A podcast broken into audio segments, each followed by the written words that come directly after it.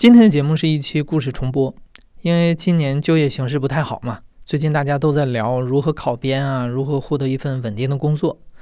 但这种选择的趋势并不是今天才有的，尤其是一线城市，还得削尖脑袋想怎么能获得户口。今天这期节目首播于二零二零年的八月十七号，很遗憾的是，两年过去了，对北京户口的争夺战反倒变得愈演愈烈了。你好，欢迎收听故事 FM，我是艾哲，一个收集故事的人。在这里，我们用你的声音讲述你的故事。每周一、三、五，咱们不见不散。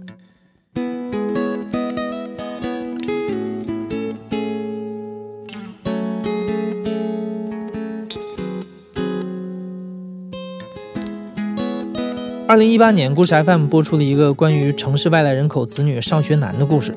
故事的讲述者是一位在杭州打拼了十几年的外地人。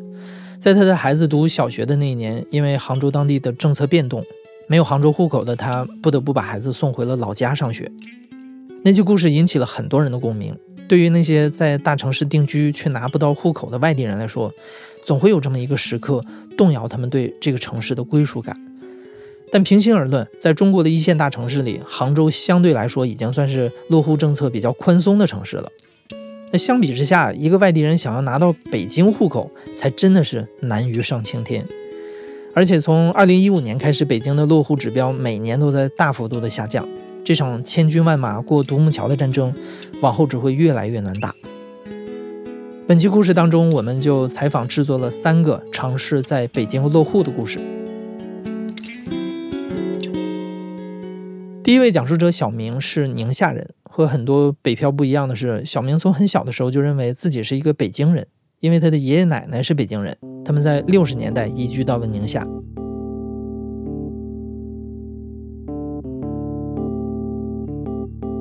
嗯，我是小明，我今年三十，现在是一个公司的呃职员。我感觉其实我对这个事情挺早就有概念的，因为家里人嗯，相当从奶奶爷爷这一辈儿吧。啊，就到嗯宁夏去了。可能我家里人的口音呀、习惯呀什么的，就会和我身边的朋友不是特别一样。每年过年的时候，有有有朋友从北京过来了，会带豆汁儿，会带带稻香村的点心，然后这些其实都构成了我小时候对北京的一份特别独特的记忆。后来第一次来北京，其实是我六岁的时候，当时来北京转一圈。依稀记得好像还带我去，就是很早的时候家里住的那个地方，当然那时候已经拆掉了啊，嗯，去看了一眼，嗯，那那个时候已经不是胡同了，应该九六年吧，就周围可能我我依稀记得哈，周围用那个就是缆铁栅栏门，就那种工地的那种栅栏围起来，可能有个小口，从小看进去，然后里面就都是那种啊石子儿啊，就就瓦瓦砾啊什么的，拆到一半或者是已经拆掉但是还没新建起来东西的那种荒地。当时我爸就指指着，当时有棵杨树，说那棵杨树当时就是在咱咱们家院后头那棵树。呃，所以我感觉大概上小学的时候，其实我就会觉着自己祖籍不在宁夏吧。然后大概上初中的时候，我就有特别明确的一个概念，就是我要回北京。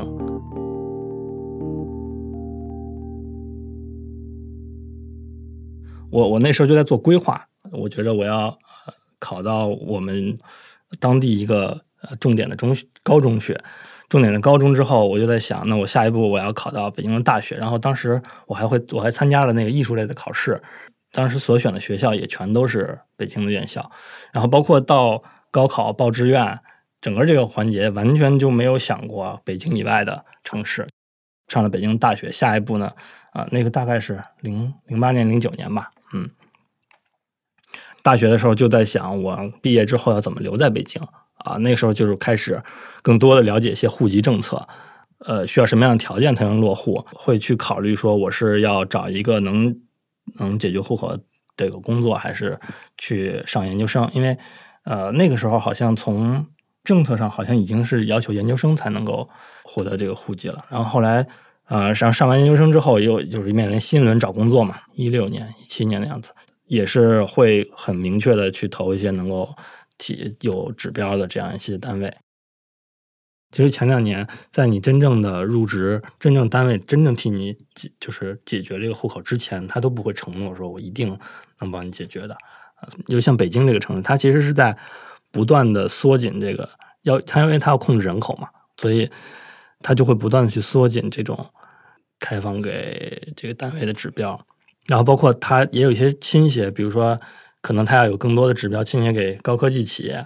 然后，比如说鼓励创业，那可能会有一些指标去提供给优秀的创业者。这池子就这么大，那分给其他多一点的，分给这些自然就少一点。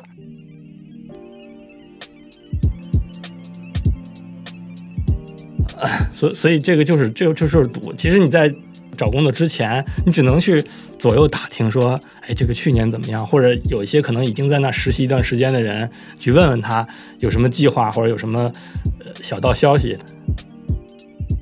呃，然后另外一个渠道就是跟你一块面试的人。其实我感觉应聘这些单位的人或者应届毕业生，大概都抱着相似的目的。那大家其实面试之之之间都会聊一聊，说，哎，你面了哪家？你还面了哪家？不乏就会有些人可能在哪之前在哪实习过，他就知道一些信息。呃，所以面试官也很清楚，知道你们来是想要什么，他其实会很明确的告诉你，不承诺。呃，所以你只能是相信你的领导或者你你你你你了解到的情况，然后去赌一把，看看能不能给你解决。其实我自己在真正找工作的时候就遇到这样的情况，就是同修两个单位，其实他们都差不多，都有机会，都有可能啊。但是你就看你选选择哪个。呃，我就我我选择当现在这家这这个这个单位。那另外一家单位后来据我所知，那一年所有的应届生都没有解决。那个时候真的就是。只能让自己相信吧，算是呃人生中很焦虑的一段时间，就是惶惶不可终日的感觉。因为其实校招它是比较早的嘛，它大概从校招到第二年真正入职有一年的时间，呃，那个时候其实就是在准备毕设，啊，反正是一个中午吧，十一点多钟的时候，我啊，因为我们这批其实之前就会。互相打，就是因为他会一个同事嘛，就会有互相打电话通知的，说：“哎，我拿到了，我怎么怎么着了？”刚开始还没有，还没有没有打电话到我，然后我就很紧张，然后我就哎呀，他们都嗯都一个通知，怎么还没到我？哎，结果大概大概到十一点半的时候，好像这个电话来了，然后告诉你可以给你解决，然后确实确实很开心，就就给我的父母给我家人打电话说啊，这个事儿算是落听了。好像也就这样，就是说，嗯，也并没有想象中，我可能想象过无数次这个拿到户口这一天的这个场景，从从小就想象无数次。我记得有一次我那种感觉特别强烈，就是跟一个朋友去吃饭，走到那个东单那个大街上，好像车也不多，研究生那时候，然后 我就会觉得，哎呀，我什么时候能够真正的回到这个地方？我一定要。比较矫情啊，我一定要亲吻这片土地。然后因为那时候车也不多，然后也感感觉很干净。然后其实幻想了很多这样的场景，但是最后真正拿到了，也没有做出什么事儿，也没有去怎么样去庆祝，就是长长舒一口气的这种感觉吧。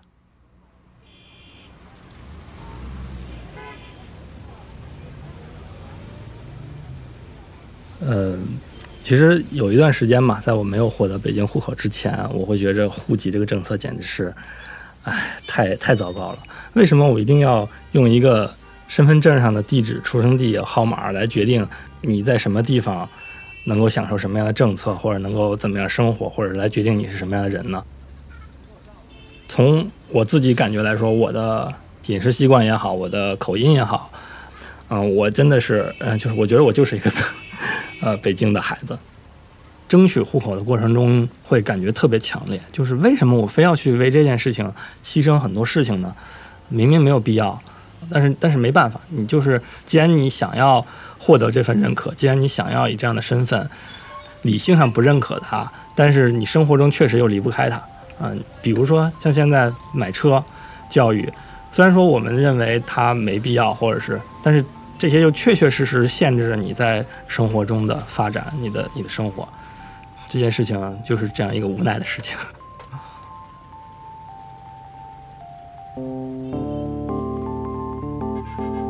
在北京想要获得落户的资格，一般有三个途径：一是应届生分配，二是人才引进，三是直系亲属投靠。对大部分的年轻人来说，应届生分配是最具备可操作性的一种途径。第一个故事中的小明走的就是这条途径。所以，对于这些年轻人来说，本科或者是研究生毕业之前的校招就是至关重要的一件事儿。他们必须抓住这个机会，进入一家能够提供户口的单位，然后再赌一把。今天故事的第二位讲述者叫小肉饼，他是湖北人，在北京某高校读了会计专业。在大学的头几年，小肉饼给自己的规划是毕业之后进会计事务所做审计。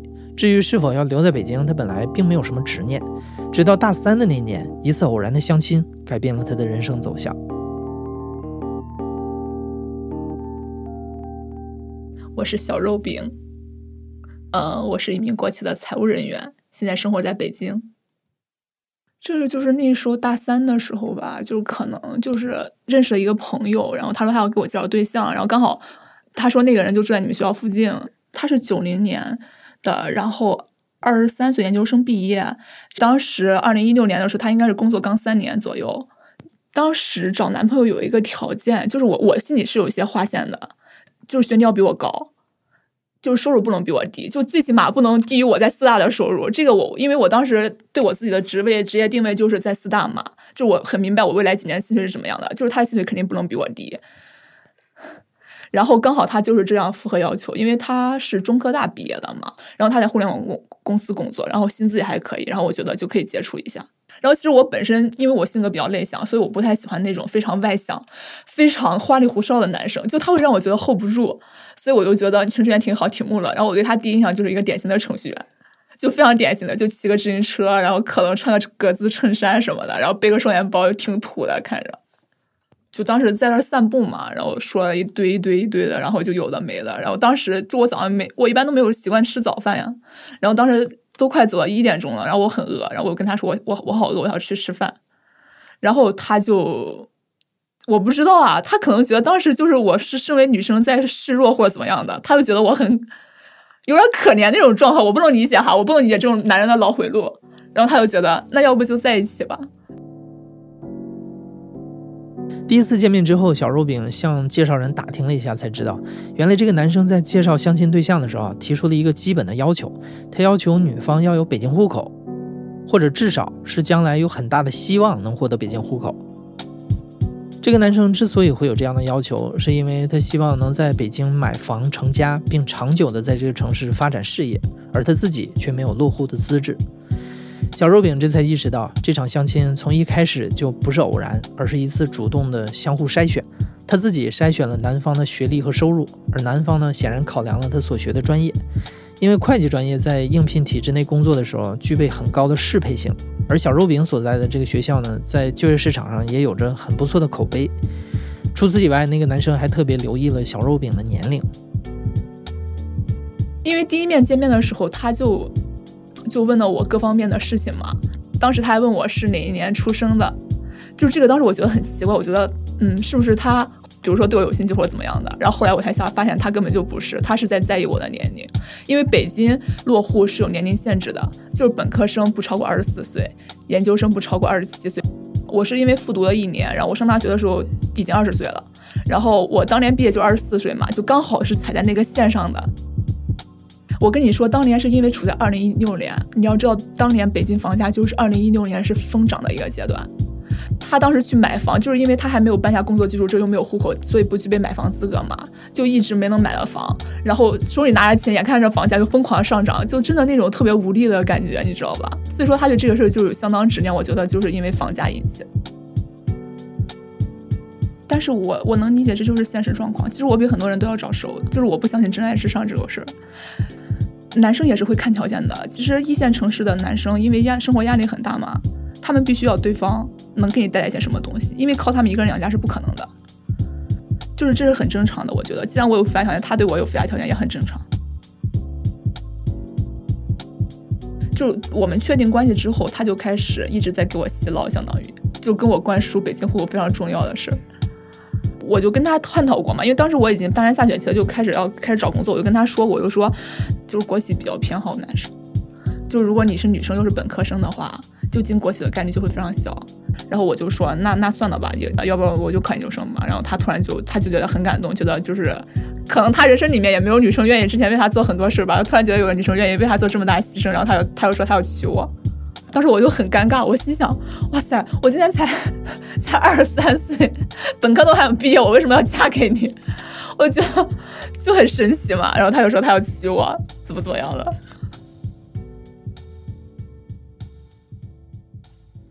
他后来我对他有些了解，他是出生在一个重组家庭里面，就是当时他妈跟他爸爸离婚，然后带着他去他继父家生活，所以我感觉他他是一个比我还没有安全感的人。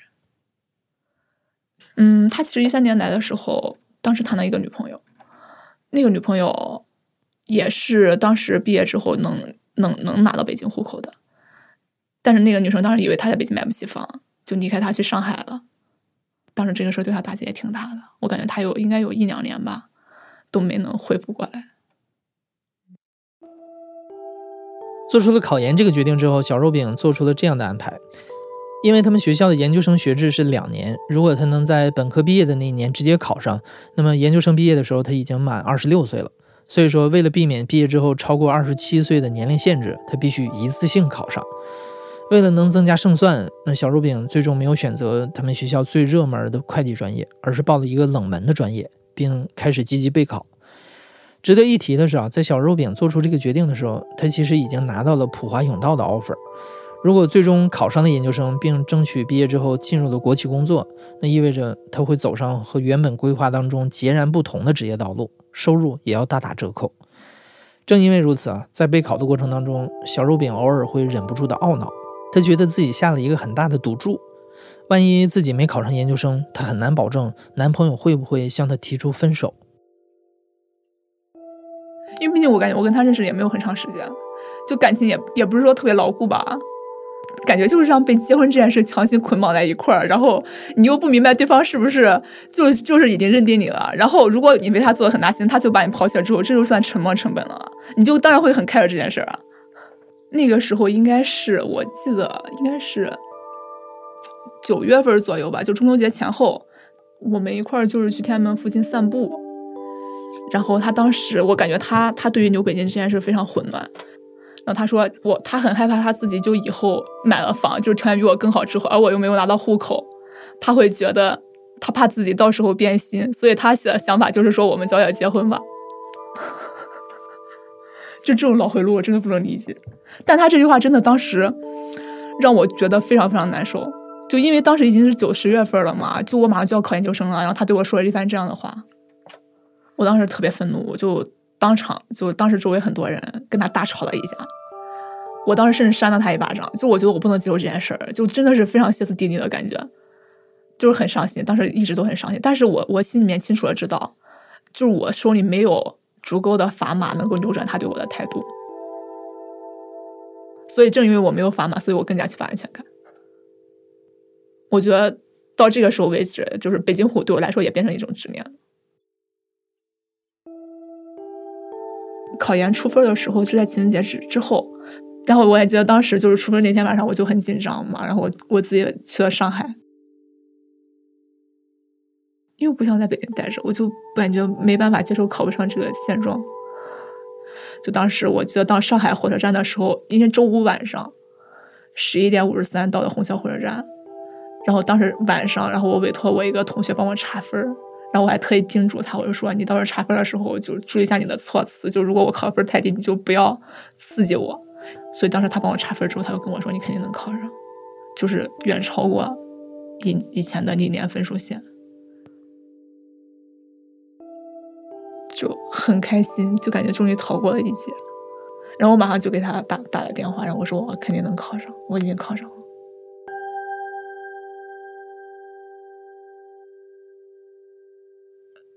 演演艺一结束，还没那个暑假开始，大家都纷纷的出去实习了。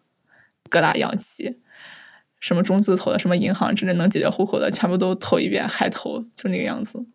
因为当时其实暑假的时候，我有去北汽实习嘛。当时他们说北汽就是百基本上能百分之百的解决户口嘛。当时我觉得其实我可能能在这留用拿到户口，但是后来就是出现这种状况嘛。北汽当年就是我所在的那个分公司，它不校招不校招了。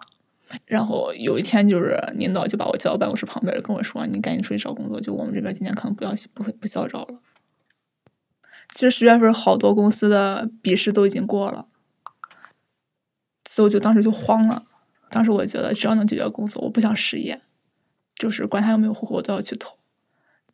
就之前没听过的公司、外地的什么的都投。当时我已经不想，就想就算去外地，最后不在一块就不在一块。我现在只想解决工作。当时我跟他说，我可能在北京找不个工作，我想去外地找工作嘛。他他他就说，他就说，如果你要去外地的话，就是他不能接受。在找对象之前，他心里是画了一条线的，就你必须要达到这条线，他才能认可你。当你没有达到这条线的时候，他也不能说服自己接受你。但他可能一方面又觉得我又付出了很多，他又觉得不忍心伤害我，就一直在这两种态度之间来回犹豫摇摆嘛。就你在这种感情里面一直左右徘徊嘛。对，就当时一度就记得有一次，就当时我其实跟他有的时候我会去他那儿住嘛。就当时有一天，我记得我把脚烫了，大概十一月底吧。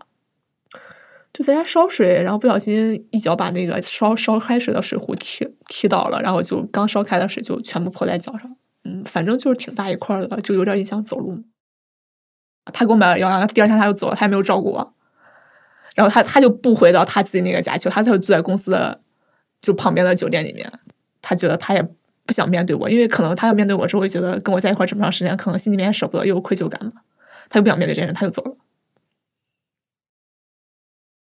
但是当时有一点背景条件，就是他家里面出了变故，就是他继父去世了，他继父自然也是他们家里的顶梁柱嘛，相当于他又有两个很小的，就是同母异父的妹妹和弟弟，正在上初中。他觉得如果他要留在北京的话，他家里面有这样的时候，如果我真的在要拖累他的话，他没有办法。就是说，一个人扛起来这么多，可能他当时也不太成熟吧，就也不知道怎么面对这件事。那就他想想，就是逃避。然后当时，然后，然后当时其实当时是跟他，这当时是真的是要闹分手的，就是比我就感觉自我感觉比考研究生上一次就更让我心寒，就更难受。然后我记得当时脚疼了大概有四五天吧，然后他就回来了，然后当时已经在楼下了，他给我打电话，我当时就非常生气，我说你打电话干嘛？你不知道分手吗？你就走呗。就当时我是铁了心想跟他分手的，我就觉得这个人你现在已经做到这种份上了之后没有必要了。我觉得，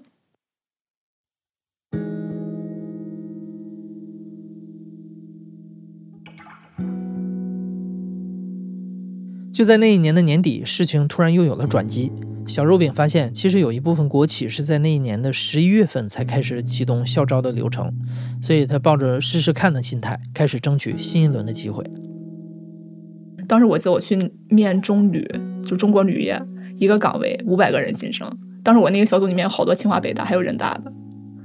后来就想，反正也面不上，破罐破摔呗，就去试呗。反正就当时一月份吧，我都开始写论文了。我当时就在，因为当时基本上大家听说过，我都开始写论文了嘛。我当时还没开始写，然后我就当时在图书馆吧，我记得写论文，然后突然接到了终面通知，就很惊讶。面试结束之后一个星期，然后对方打电话让我去实习，但当时还没有出 offer 嘛，然后就去实习，实习了两三天吧，然后公司就给了我 offer 了。怎么说呢？他之前他上一届刚好有我很多学长学姐，我就问了一下，他们全全都解决了，所以当时我就已经觉得我接受这个 offer，其实拿到户口的概率也挺大的嘛。当时我找我男朋友谈了一下，我跟他说，我们这个户口按照去年的话是都能解决的，但是我这一届我也不能保证。就是你能接受就接受，不能接受就算了。我觉得我已经该做的事都都做了，剩下的事就是是看运气。就老天爷真的不给你，他也不能怨我。你要是因为这种事要跟我分的话，那你就分吧。他说不会的，他就说，就是到时候就算就算就算不分，也不会，也就就算当时你没有拿到户口，就这个工作没有给你抽到户口的话，也不会分手的。他当时给我 offer 的时候，还让我签到一个就是违约函，类似于那种保证，就是就是你如果在我们公司，我给你北提供北京户口了之后，你要在我们公司服务满五年，要不然你要赔十万的违约金，这个都很常见的。对，然后当时我就觉得其实概率已经挺大的了嘛，这个都让你签了，然后然后然后，但是还是有点担心，担心万一会不会不够。然后后来大概四五月份吧，四月份的时候应该就让我签三方了，签三方就板上钉钉了，只要公司给你签三方，肯定是会有户口的。对，然后五月份的时候，楼环就下来了。对，你你一张绿色的纸，上面是人社部发的。就是觉得这个事儿终于落定了，然后就千辛万苦最终总算拿到嘛。就你拿到的时候，你反而没有那么多感觉，就觉得就是会高兴，但有高兴那么一会儿吧。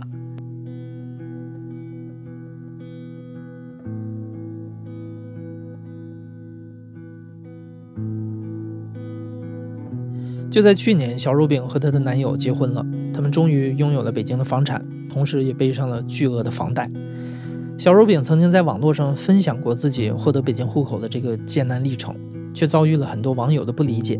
有人认为她的男友太过功利，有人认为她自己在这段关系当中过于卑微。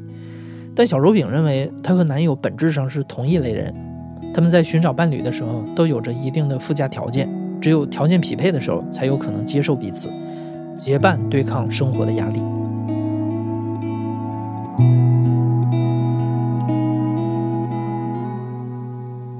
因为我怎么说，这里是一线城市嘛，生活压力都很大，你没有办法把你自己所有的压力都转移到另外一个身上就是说我，我天天都就是我找工作失败了，可以找他帮我兜底；没有拿到户也可以找他帮我兜底，什么都可以找他帮我兜底。那他那一方面承担的压力就会非常非常多。这是不现实的，在北京就必须两个人，你必须把你自己的那份压力扛起来，两个人才能维持得下去。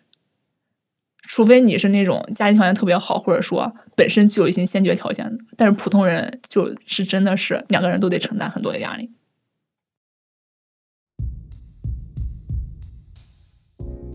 今天的第三位讲述者叫 C C，和刚才那个故事当中的那位男友类似。C C 最开始想要争取北京户口，也是因为买房的问题。C C 是东北人，在北京读的本科和研究生，学的是体育专业。在读研的期间，C C 的母亲眼看着房价上涨，就提出啊，那不如趁早在北京给他先买一套房。做下了这个决定之后，他们一家人就卖了老家的房子，东拼西凑凑出了首付，然后沿着北京的五环物色房产。但是因为 C C 没有北京户口，当时的房产销售就给他们出了一个主意。你们啊，可以先把房子买下来，但必须保证能在第二年拿到房产证之前解决户口问题，否则就只能获得房子的居住权。就这样，C C 的面前只剩下了一条路，那就是在毕业前找到一份能解决户口的工作。我是 C C，八零后的尾巴，是一个生活在北京的东北人。如果是没有这个户口的话，我所学的专业应应该也是新兴的嘛，就体能训练方面的。那时候毕业可以去一些职业的运动队，甚至是国家队去，或者是进入市场做一些相关方面技术的东西，合伙创业什么的。当时想法还挺多的，但是一有因为要解决户口的这个事儿，就只能走这个。甚至我还报考过村官儿。嗯，还报考过那个公安，啊，还有公务员，只能在这几个选项里面把所有符合选项的全投一遍那种。老师也是面试了几家几个学校，也是经历了那种陪跑啊之类的呢。然后看了一个，哎，这个那个名字还不错，这学校，那你投吧，我就投。呃，笔试我应该是好像是第一名，然后过了面试之后。啊，面试我的那校长也挺满意的，然后看了我的简历之后，觉得，嗯，你确定你要面一个小学体育老师吗？我说我我确定啊，但是我心里面想的，我就是想拿到户口。那个校长我记得特别清楚，那好多年前，就那次他说啊，你可不要以我们这个学校，呃为为跳板啊。他说咱们还不是特别熟，我就把话说的比较露骨了。我说我说 OK 没问题，面试那关就过了，接下来就是提交各种材料嘛，到教委之类的，然后直到那个把那个户口迁到我们那个教委的集体户上。我说啊，这个事算是稳了。这稳了之后，不就可以返回头来办那个房产证的事儿了吗？又从那个教委的集体户里边把户口迁到我当时买的那个房子上，然后这个事儿就算告一段落了。是挺难干，我干了那几年全是教最低的年级，相当于看了三年小朋友。但是，我可能本本人比较随和，小朋友都特别喜欢我。然后我听我们那个副校长说，就他们每个每一年的年末还是学期末都会搞一个匿名的老师喜爱度投票，嗯，我是在那种科任组里面就是排第一的那种。嗯，但是你要说职业体验，就这几年来讲，就没有没有一刻觉着说自己属于这个行业，要在这个行业怎么怎么样，就没有什么身份的认同感，就觉得我不属于这儿，我就是要走的。呃，其中一个刚入职，呃，校长弄了一个小活动，挺挺好玩的，说弄了一个弄了一个小密码箱，然后现在跟投票箱有一个小口儿，说写写写一封信给五年后的自己，给五年后的自己。然后我当时特别实在，我当时也也没想到，比如说就比如说特别腹黑，想校校长会不会想看看你们到底。给自己写的什么东西，也还真以为匿名了，真以为封起来，真以为五年之后再打开呢。没准我第二天就打开了。我当时也没多想，我就写，我说，嗯，我来这儿就是为 为了北京户口。五年后我基本上不会出现在这儿了。我就把那个纸条叠叠起来，然后塞到那个箱里面，记得特别深。我猜啊，校长应该就打开看了。当时太单纯，太年轻了。这第一件事，第二件事的时候，就是当时那个操场还没修好，在一个比较小的一个，像一个回字形的楼中间一块空地上体育课。有一天上体育课，我就这儿管管小朋友，那儿管管小朋友。突然一抬头，看着那个玻璃的那个建筑嘛，能看着自己的反光。我说：“嗯，这是谁？这是在这干嘛呢？”啊，倒不是说，呃，这个职业本身有什么什么不好。而是说，我到这儿来这个初衷，不是说想在这个行业上奋斗。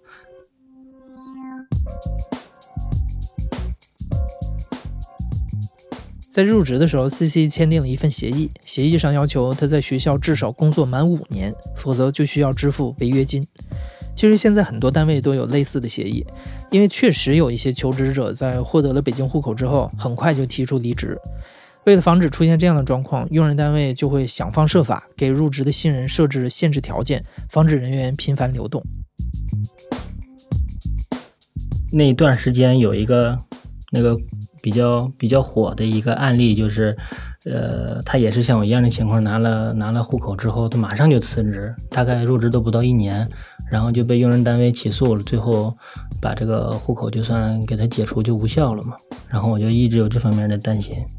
但是我当时想，我一是我不是说马上，因为他是一入职马上就走了嘛，我是有实际的这种雇佣行为了，我也当了三年老师，教了三年课，呃，他的违约金是你的违约的月月数乘以你的月工资，嗯，比如说你违约了两年，你就二十四个月乘以你的月薪。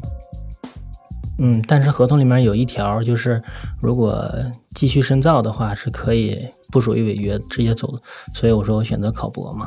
到一六年冬天的时候，就想以合合理的途径走了。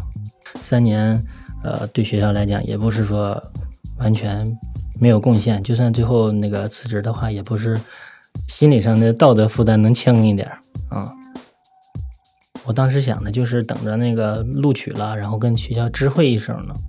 但是，你知道吗？就同事之间，你又不想让这个事儿被领导知道，你就最好谁也别说。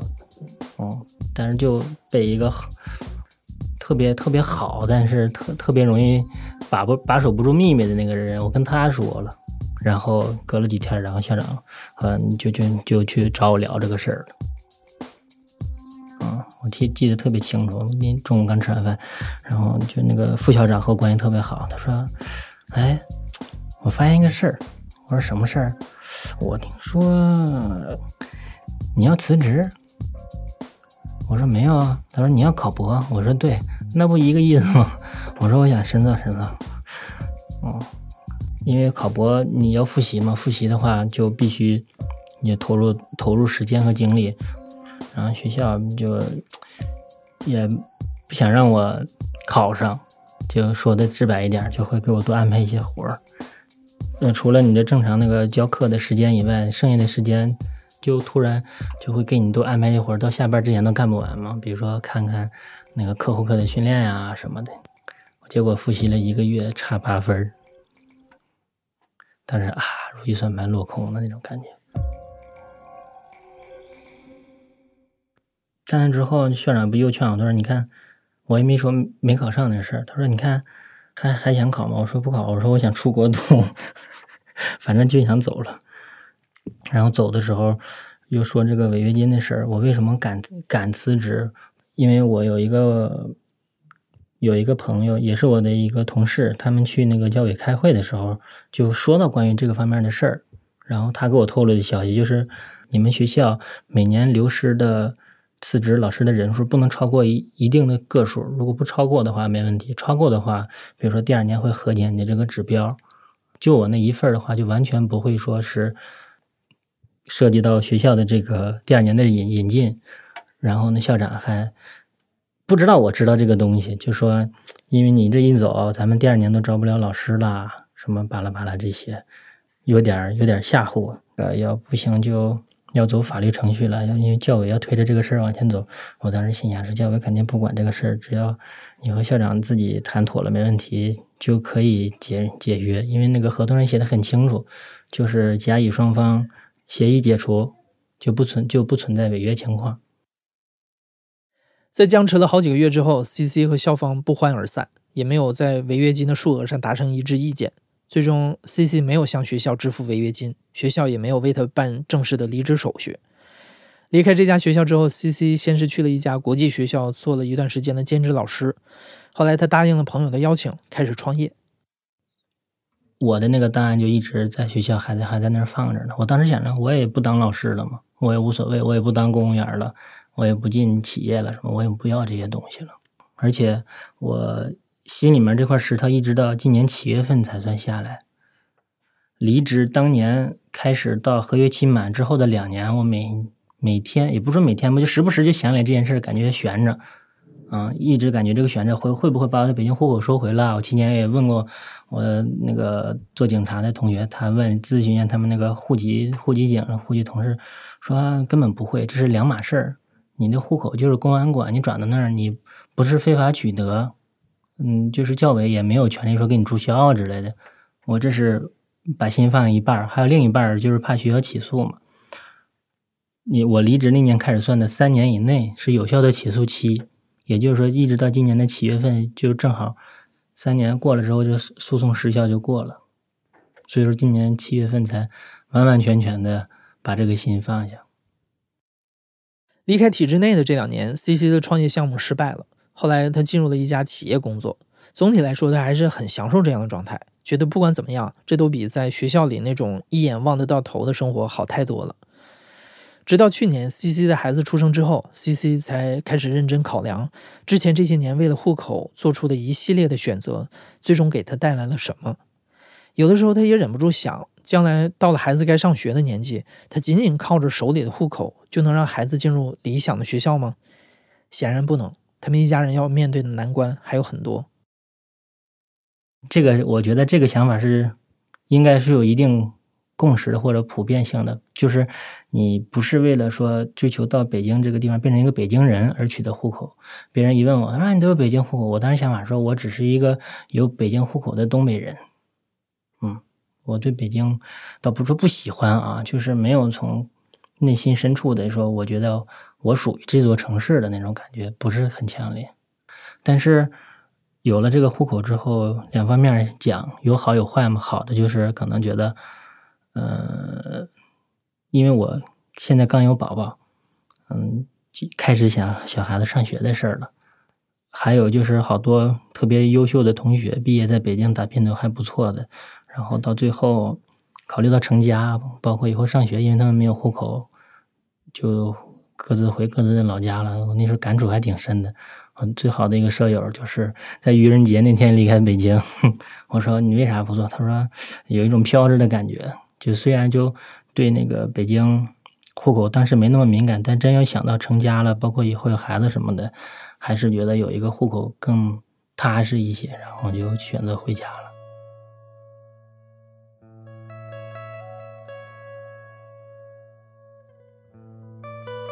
他跟我说的时候，我不信嘛，因为那天正好愚人节嘛。他说真的要要走了，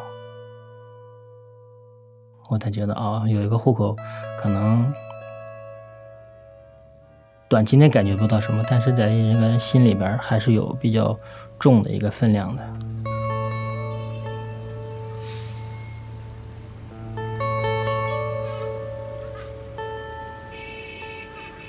网上曾经有一个段子是这么说的：北京户口就像一张兰博基尼的代金券，满三百万减一百万，但如果你拿不出两百万，它就相当于一张废纸。包括今天接受采访的三位讲述者也都承认，在拿到了户口之后，他们的生活并没有发生本质上的改变，依然压力重重，依然觉得喘不过气来。从二零一七年开始，北京的常住外来人口从八百多万人逐年递减。去年的人数是不到七百五十万，当然这个变化背后的原因有很多了，但我们也不得不承认，有非常多的人才是像 C C 的那位同学一样，因为拿不到一支北京户口而不得不选择离开这座城市。